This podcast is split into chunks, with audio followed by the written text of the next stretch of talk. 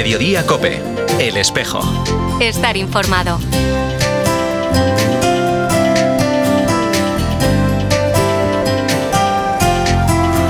Orgullosos de nuestra fe. Este es el lema para la campaña del Día de la Iglesia Diocesana, que España celebrará el domingo 12 de noviembre. Así lo presentaba ayer en rueda de prensa el director del Secretariado de Sostenimiento de la Iglesia de la Conferencia Episcopal Española. Hoy viernes 27 de octubre, además de repasar la actualidad diocesana, queremos poner la mirada en la solemnidad de todos los santos que la Iglesia celebra el próximo 1 de noviembre. Con motivo de esta conmemoración, el sacerdote Alfonso Besada hablará con nosotros de los santos jóvenes del último milenio. Saludos de Carol Buceta en esta sintonía desde el 87.8 de FM y de todas las personas que hacen posible este programa del espejo de tu y Vigo. Saludamos ya a nuestra compañera Nuria Núñez. Muy buenas tardes. Buenas tardes, Carol. Comenzamos repasando algunos de los acontecimientos más destacados de los últimos días en la diócesis de Tuy Vigo. El pasado viernes, la diócesis de Tuy Vigo y la Junta de Galicia presentaron el plan museológico para la Catedral Tudense. Durante su intervención, el obispo de Tuy Vigo expresó que se trata de un proyecto que mira hacia el futuro.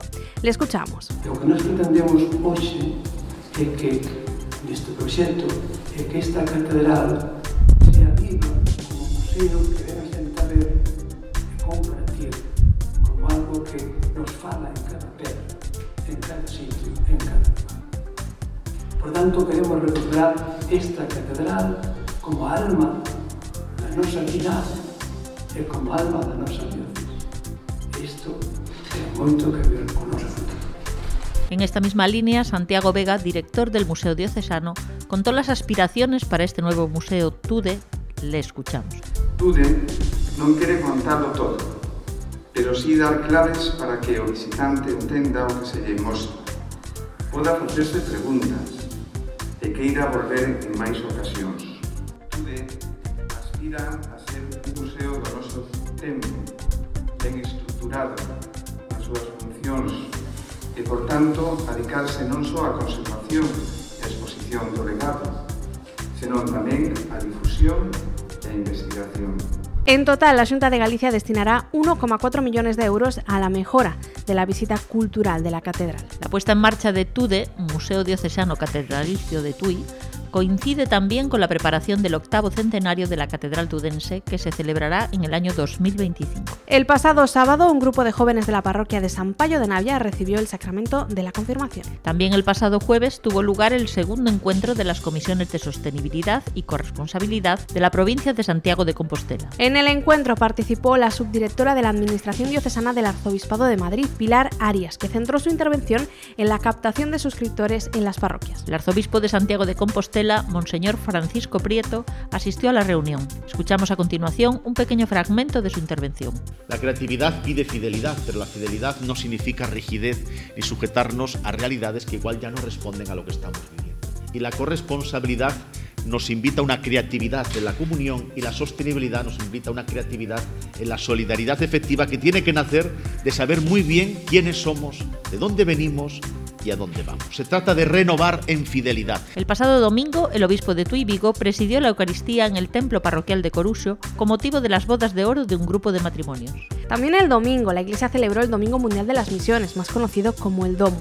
Lo hizo bajo el lema Corazones ardientes, pies en camino. Con motivo de esta campaña, la Delegación de Misiones de la Diócesis de Tui Vigo agradeció la colaboración de todas las personas que generosamente contribuyen a mantener la labor evangelizadora de la Iglesia. En total, durante la campaña del DOMUN del año 2022, la Diócesis de Tui Vigo recaudó más de 78.870 euros destinados al sostenimiento de las misiones. El martes, la Congregación de los Misioneros Hijos del Inmaculado Corazón de María celebraron la fiesta litúrgica de su fundador, San Antonio María Claret. Con motivo de esta celebración, la parroquia del Inmaculado Corazón de María inauguró el curso con una Eucaristía presidida por el obispo de Tui Vigo. Durante la celebración se llevó a cabo el rito de envío de los agentes de pastoral a los que se les entregó el Evangelio de cada día del nuevo año litúrgico. El miércoles 25, la Delegación Diocesana de Apostolado del Mar asistió a un encuentro de formación en Madrid. El obispo de Tui Vigo y obispo promotor de Estela Maris y Apostolado del Mar en España también asistió a este encuentro. Ayer jueves, el Secretariado para el Sostenimiento de la Iglesia de la Conferencia Episcopal Española presentó en rueda de prensa la campaña para el Día de la Iglesia Diocesana. La Iglesia celebrará el Día de la Iglesia Diocesana el domingo 12 de noviembre bajo el lema Orgullosos de nuestra fe. Ya está aquí el repaso de los últimos días en la diócesis de Tuy Continúas ahora descubriendo más sobre la exhortación apostólica del Papa Francisco, Amoris Laetitia.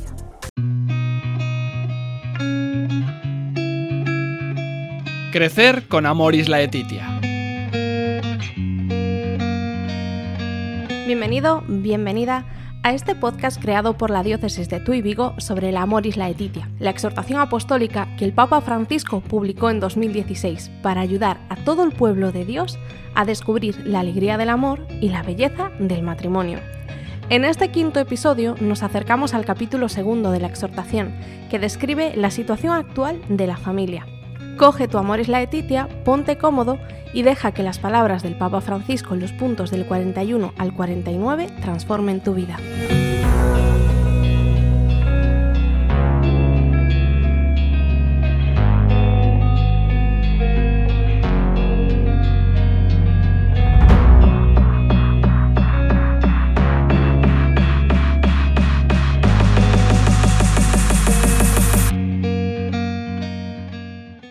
La crisis de los esposos desestabiliza la familia y a través de las separaciones y los divorcios puede llegar a tener serias consecuencias para los adultos, los hijos y la sociedad, debilitando al individuo y los vínculos sociales. El debilitamiento de la fe y de la práctica religiosa en algunas sociedades afecta a las familias y las deja más solas con sus dificultades, la familia es un bien del cual la sociedad no puede prescindir, pero necesita ser protegida. La familia podrá descubrir, junto con la comunidad cristiana, nuevos gestos y lenguajes, formas de comprensión y de identidad, en el camino de acogida y cuidado del misterio de la fragilidad. Valorar la frase conclusiva de la vida es todavía más necesario hoy. La eutanasia y el suicidio asistido son graves amenazas para las familias de todo el mundo. En las difíciles situaciones que viven las personas más necesitadas, la Iglesia debe de tener un especial cuidado para comprender, consolar e integrar.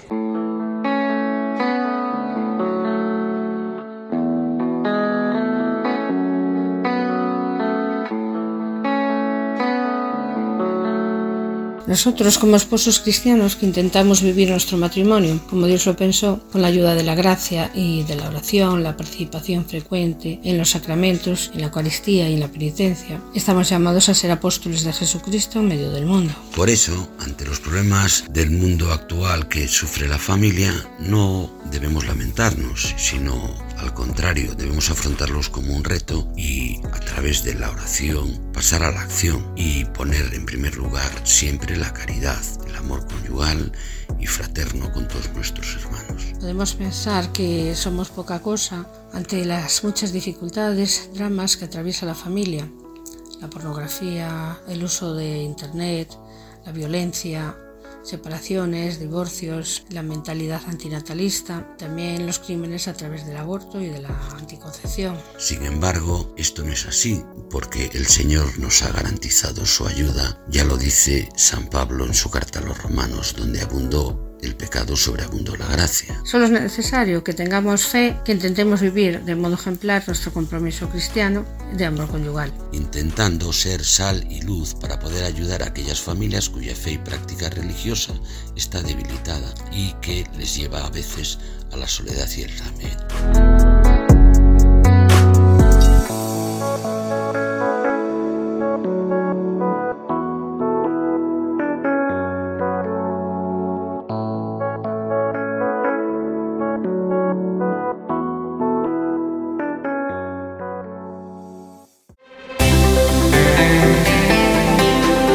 Mediodía Cope, El Espejo. Estar informado. El próximo miércoles 1 de noviembre celebramos el Día de Todos los Santos para conmemorar la memoria de todas aquellas personas que ya contemplan la gloria de Dios en esa Jerusalén celestial que describe la Sagrada Escritura. Ante la cercanía de esta celebración, ayer jueves la parroquia de Nuestra Señora de la Soledad inauguró sus coloquios en la Soledad con una charla a cargo del sacerdote Alfonso Besada sobre los santos de ahora. En otras palabras, una charla sobre jóvenes que están en proceso de beatificación y canonización, como pueden ser Carlo Acutis o Chiara Badano.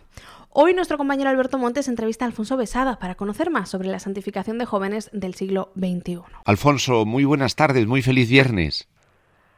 Buenas tardes, Alberto, buenas tardes. Alfonso, estamos ya casi eh, acariciando el primero de noviembre, Día de Todos los Santos. De Todos los Santos, sí. Gran día y acabas de dar una conferencia titulada Los Santos de ahora, jóvenes, guapos y muy normales. ¿Cómo es eso, Alfonso? Pues yo le añadiría casi pandémicos o santos de la pandemia. Eh, los, el tiempo que estuvimos cerraditos en casa con la pandemia, he ido descubriendo, leyendo y viendo en internet tal, santos, sobre todo en Italia, en todo el mundo, pero en Italia sobre todo, pues jovencísimos y, y beatos y en, proceso de canonización maravillosos, de ahora, normalísimos. Andaban a caballo, jugaban a tenis, eh, iban al colegio, todo, todo, todo, como cualquier chaval de ahora y chavalas, sobre todo chicas, y que son unos santazos pues muchos eh, se enfermaron eh, de cáncer o lo que fuese, y una santidad elevadísima. Eh, de alguna te puedo decir que en la beatificación había 25.000 jóvenes. En Clara Lucha Badano, por ejemplo, 25.000 jóvenes. Y ahora mismo Sepultura es una peregrinación y a pedirle cosas. La juventud se... Yo lo que quiero es que la juventud se enamore de Jesucristo, es una maravilla. bueno, pues eso. La santidad es contagiosa, por lo tanto. Totalmente. Y esta gente joven mucho más. Mucho más, mucho más, sí, sí. Porque de varios de estos santos, las amigas y amigos han, han llevado una vida, bueno, confesiones, misa, han llevado una vida totalmente cristiana a partir de la muerte de estos chicos y chicas. Es un don del Espíritu Santo potentísimo. En Italia, en el mundo entero, maravillas, hay maravillas, pero muchísimos, hay muchísimos. Alfonso, ¿por qué, ¿por qué es importante visibilizar el papel de los santos y en especial de los santos jóvenes? Porque estos santos descubro no son ni católicos, ni cristianos, ni religiosos, ni de religión. Aman a Jesucristo, nada más. Y ahí sale todo lo demás, ¿entiendes? Es decir, eh, lo de ellos es un amor total, de abandono total y incondicional a Jesús. Y además viviendo casi todos la pureza y la castidad a un extremo extraordinario. De la calle, pero han descubierto en el amor a Jesús todo lo que viene después. El Espíritu Santo nos actúa. Entonces no decir eran muy religiosos, eran tal o hacían muchas... No, no, nada, no, no, no. Amaban a Jesús con locura. Entonces ofrecían, sobre todo algunos, la enfermedad terrible, con dolores tremendos. Hay mártires, hay mártires también.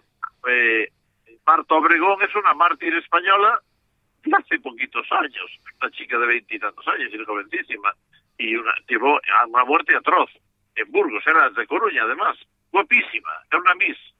Y, las amigas de ella las oyes hablar ahora y eso eh, da gusto ir a hablar. Tuvo crisis de vocación, tuvo esto, eh, la época de la protesta, de adolescentes, como cualquier chica de ahora.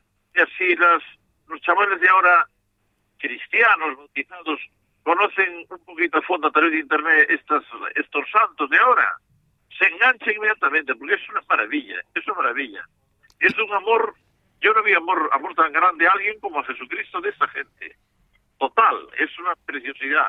Y las cosas que dicen, lo que dejaron escrito algunos en un diario, diario de una chica, luego de 10 o 15 años, el diario de tal, eh, por ahí se sabe que eran tan santos, ¿sabes? una vida muy santa, pero no lo decían. Su comportamiento sí, lo que el Papa dice ahora, en vez de eh, evangelizar y no sé qué, para no no, no, por su ejemplo, por su ejemplo. La última que descubro, una de las últimas, Clarita Segura, una argentina, una chica de 16 años, guapísima, de un colegio, y era líder de todas, se cantaba, pintaba la mona, y claro, se muere una bacteria en el corazón, en 15 días se muere, y ahora descubren detrás unos seguidos que tenían en casa, Jesús, tú me pides algo, yo estoy entregado a ti, yo voy contigo, y está previendo, es tremendo, tremendo. Yo cuando lo leo me emociona mucho y me encanta y me anima a, tirar por adelante. Y a los jóvenes, por supuesto. Alfonso, y nosotros que no, conoce, no conocemos a, la mayoría de, de, estos, de estos jóvenes, si nos puedes decir o recomendar algún libro o alguna página donde podamos ir a, conocer sus vidas? Sí, sí, sí, sí. Hay libros de todos, incluso hay películas de todos. De algunas hay películas de 15 y 17 minutos en YouTube. Ayer vi una en YouTube de una de una chica italiana, eh, se queda en año 57, pero fue la canalización de María Goretti en el año 47. Y dijo yo que me gustaría ser como ella. Mártir de la pureza, lo deseaba. Bueno, pues de una piedad tremenda. Eh, se reían de ella porque vestía así con mangas, no andaba tan eh, descolocada como otras y tal. Costurera, una chica más. Y, y murió como María Goretti. Murió como María Goretti, igual, la mató un tipo, yendo para casa. Y bueno, es, es beata también. Bueno, pues yo, mira, los libros en, en Amazon, en cualquier sitio de estos, pues Clara Luche Badano. Clara Luche Badano, era focolar de Chiara Lubitsch. Eh, Luche se lo puso Chiara Lubitsch, Luche, por los ojos. Es una, una fotografía, las hay muchas fotos de en internet, guapísima. Y, y bueno, tiene una canción, Corri, Corri, preciosa, porque todas las piernas paralizaron, tuvo un cáncer en un hombro y pasó una, una, un año, una pasión tremenda, y según se va acercando a la muerte, pues eh, preparó el funeral con su mejor amiga, las canciones iban a cantar, eh, el traje de, novia para cuando muriera, me amortajáis así, y es una preciosidad, tengo unas fotos de ella con el traje de novio, un, cinturón rosa, flores en las manos, un anillo, es una cosa tremenda, y yo cuando leo eso, más lo hacen con, con amor a Jesús, amor a Jesús. Pues esta, claro, Lucho Badano. Gracias, Alfonso, por estar con nosotros esta tarde y, gracias por, por, tu alegría y por contagiarnos ese deseo de, del cielo. Gracias, Alfonso. Gracias, Alberto. Feliz viernes. esto. Gracias, igualmente. Muchas gracias. Adiós, adiós. La misión está en el corazón de la iglesia. Y más aún, cuando una iglesia está en sínodo, solamente esa dinámica sinodal la lleva adelante la vocación misionera, es decir, la respuesta al mandato de Jesús de anunciar el Evangelio. Quisiera recordar que aquí no se acaba nada, sino que aquí continúa un camino eclesial. Se trata de un camino que recorremos como los discípulos de Maús, escuchando al Señor que siempre sale a nuestro encuentro. Es el Señor de la sorpresa. Por medio de la oración y el discernimiento, el Espíritu Santo nos ayuda a realizar el apostolado del oído, o sea, escuchar con los oídos de Dios para poder hablar con la palabra de Dios. Y así nos acercamos al corazón de Cristo, del que brota nuestra misión y la voz que atrae hacia Él, una voz que nos descubre el centro de la misión, que es llegar a todos, buscar a todos, acoger a todos y buscar a todos sin excluir a nadie. Oremos por la Iglesia para que adopte la escucha y el diálogo como estilo de vida a todos los niveles, dejándose guiar por la fuerza del Espíritu Santo hacia las periferias del mundo. Máis de 22.000 parroquias ao servizo de toda a sociedade, máis de 4 millóns de persoas atendidas en centros asistenciais, máis de 40 millóns de horas dedicadas por sacerdotes voluntarios e segrares, máis de 10.000 misioneiros. 12 de novembro, Día da Igrexa Diocesana, orgullosos da nosa fe, por tantos.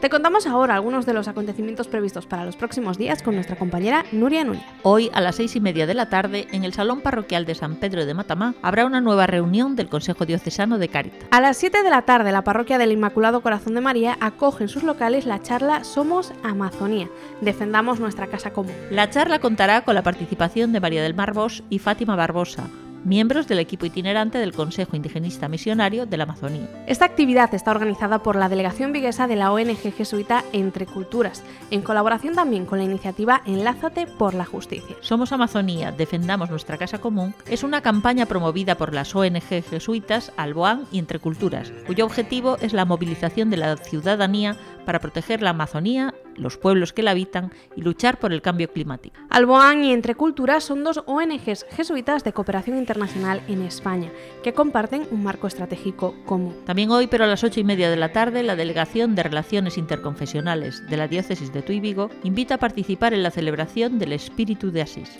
Se trata de un encuentro de oración ecuménica por la paz en el mundo que reunirá a representantes de distintas confesiones en A Coruña. El sábado 28 de octubre, a las 12 del mediodía, el obispo de Tuy Vigo presidirá la Eucaristía en el templo parroquial de San Salvador de Sobrada. Al día siguiente, domingo a la una de la tarde, con motivo del 50 aniversario del Grupo Apóstol, el obispo de Tuy Vigo presidirá la Eucaristía en el templo parroquial de San Francisco Javier. También el domingo, Cáritas Española organiza la campaña de sensibilización Nadie sin hogar, bajo el lema Comparte tu red. A través de esta campaña, Caritas quiere visibilizar la situación que viven las personas sin hogar que en 2023 siguen fuera de cobertura. El miércoles 1 de noviembre la Iglesia conmemora la solemnidad de todos los santos, con la que se celebra la memoria de aquellas personas que ya contemplan la gloria de Dios. Al día siguiente, jueves, se celebrará la conmemoración de los fieles difuntos, para que puedan alcanzar el descanso eterno en el reino de Dios. Con motivo de estas celebraciones, el viernes 3 de noviembre a las 11 de la mañana se celebrará un funeral en la Catedral de Tui.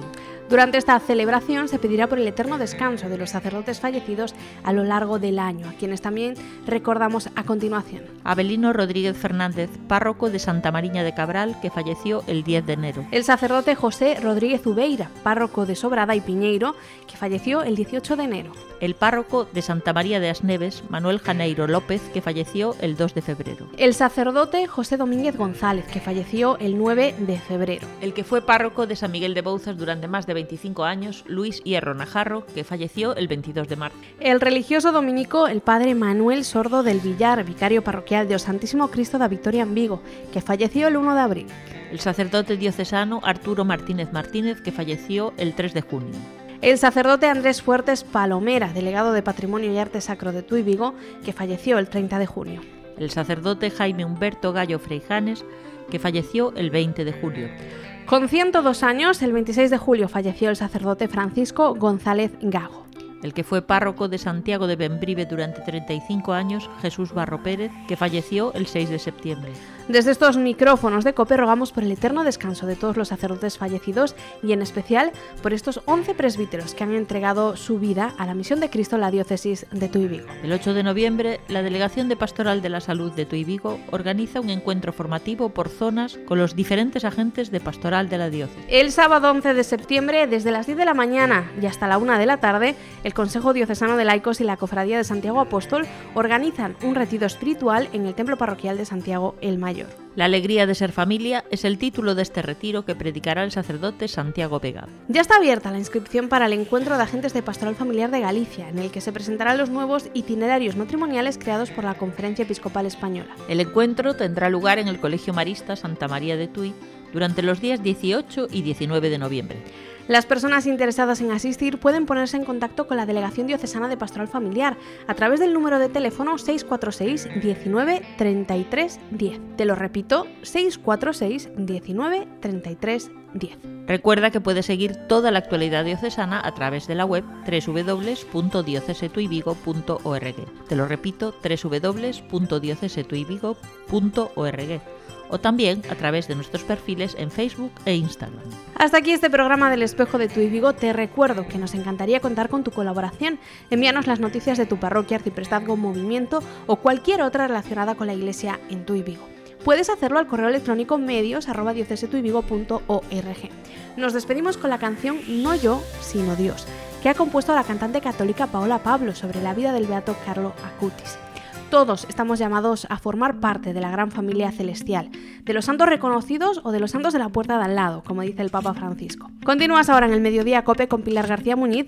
Feliz viernes y hasta la próxima. Todo nacen como originales, pero muchos mueren como fotocopias. Con unos jeans y sudadera fue testigo de belleza. Es el primer beato millennial.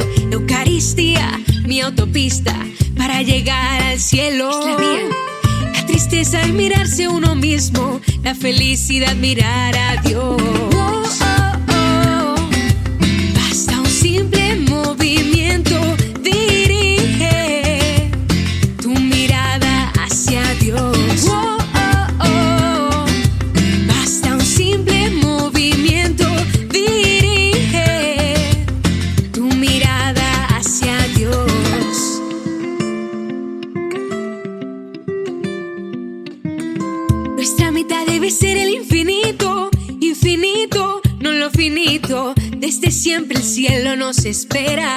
Nuestra patria no es esta tierra. Estar siempre unido a Jesús.